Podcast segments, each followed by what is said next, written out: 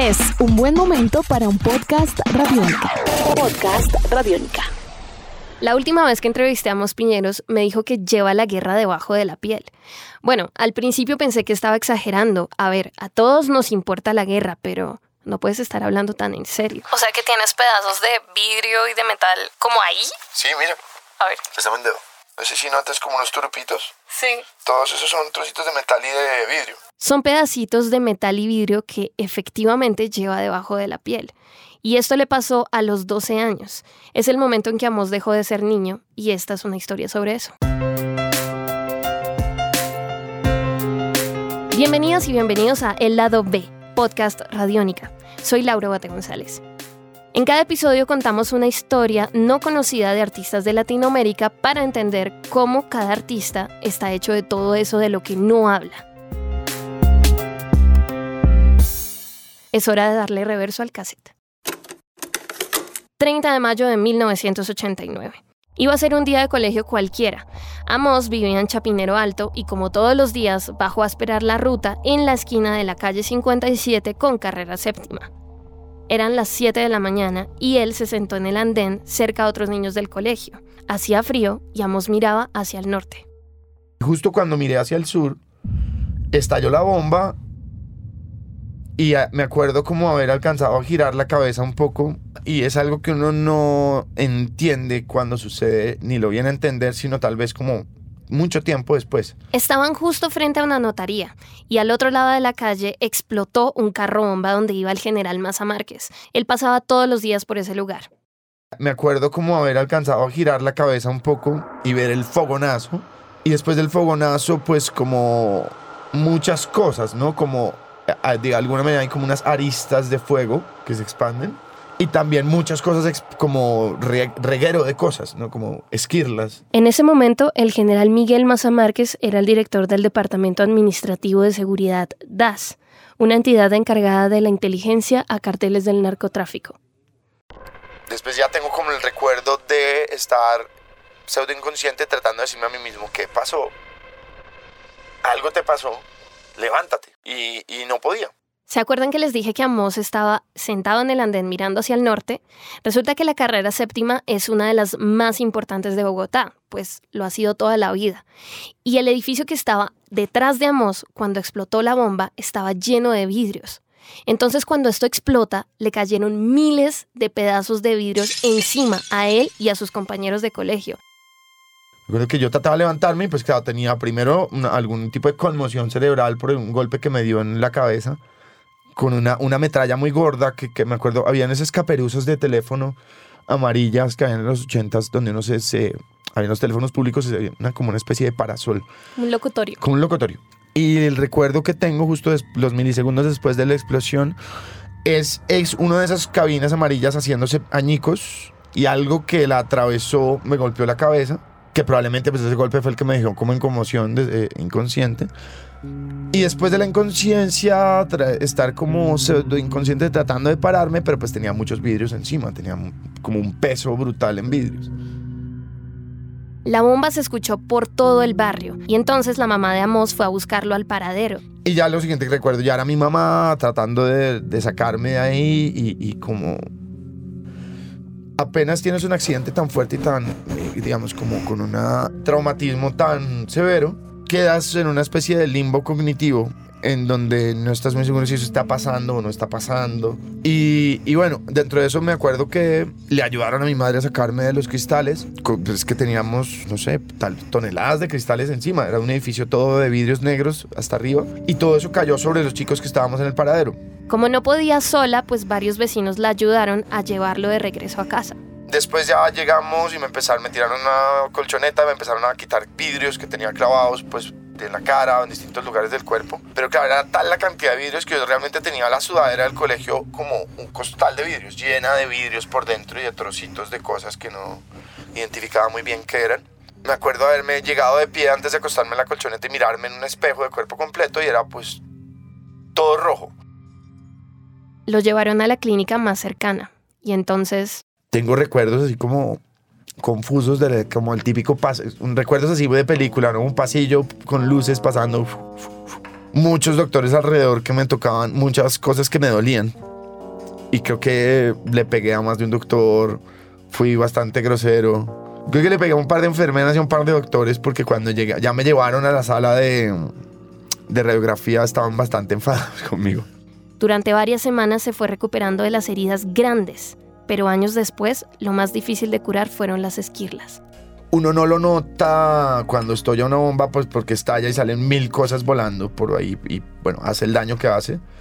Pero uno no es consciente de eso a menos de que tenga pues los rastros, ¿no? Entonces digamos yo tenía un hueco en la mitad de la pierna que tenía la, pues una forma redonda, pero entonces me cabía el dedo meñique hasta más de la mitad de la, segunda falange, porque había quedado así cauterizado, el huequito perfecto del balín, y había salido el balín, entonces había quedado el hueco. Y así algunas otras heridas curiosas, digamos, tenía la mitad de la cara, la mitad de la nariz, del lado derecho y, la, un trozo de la mejilla sin piel. Pero como si hubieran cogido quirúrgicamente y hubieran quitado, como una cirugía, todo ese trozo de piel de la nariz y parte de la mejilla, desaparecido. Pues todavía tengo guardados en la cabeza y en algunas partes del cuerpo esquirlas y trozos de, vidrio.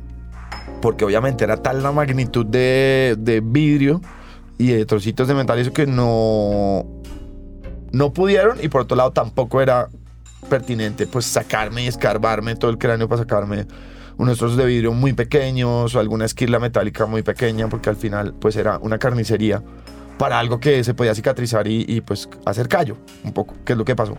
Uno se recupera físicamente y se recupera psicológicamente de estas cosas, pero después no, no tiene mucha noción de hasta dónde lo llega a afectar o hasta qué punto deja secuelas.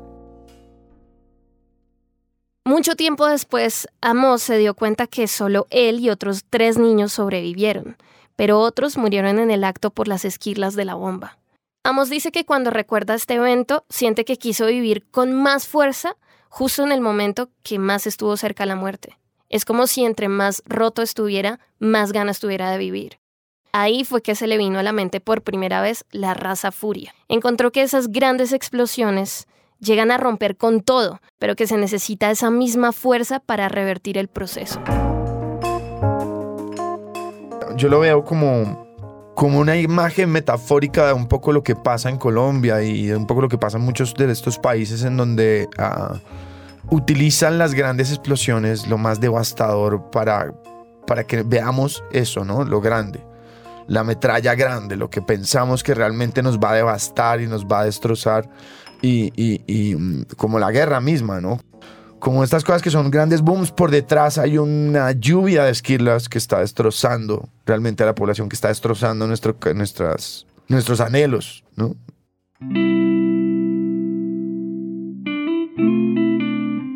Los hechos de ese distante carro bomba siguen siendo un lugar al que Amos regresa constantemente. El carro bomba de ese 1985 fue atribuido al cartel de Medellín y Maza Márquez quedó ileso porque su camioneta estaba blindada.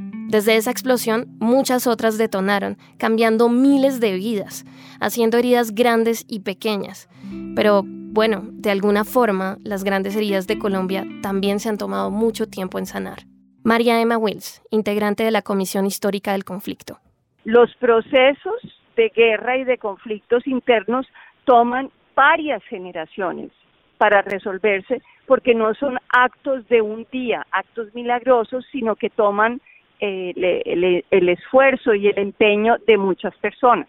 El proceso de paz es un proceso de construcción de la posibilidad de que resolvamos nuestros conflictos por otras vías que no sean las armas y la violencia.